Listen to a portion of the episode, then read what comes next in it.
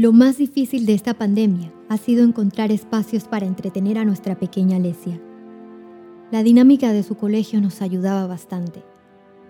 El cambio nos ha permitido comunicarnos de otra forma, entendernos y establecer una verdadera conexión entre las tres.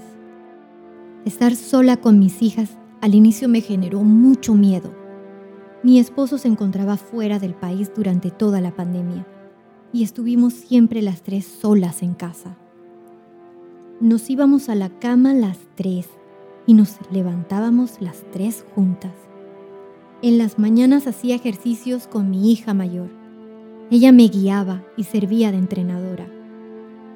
Encontré mayor tolerancia para el trato con mis hijas, esas ganas de permanecer en mi hogar creando espacios para mí, respetando los espacios de cada una estableciendo límites y acuerdos para una mejor convivencia.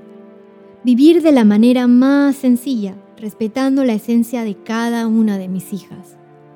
Entendí la importancia de cuidar mi nido de hogar y el manejo de los recursos de forma sencilla. Aprendí a pedir ayuda y apreciar más el silencio de los sábados y los domingos.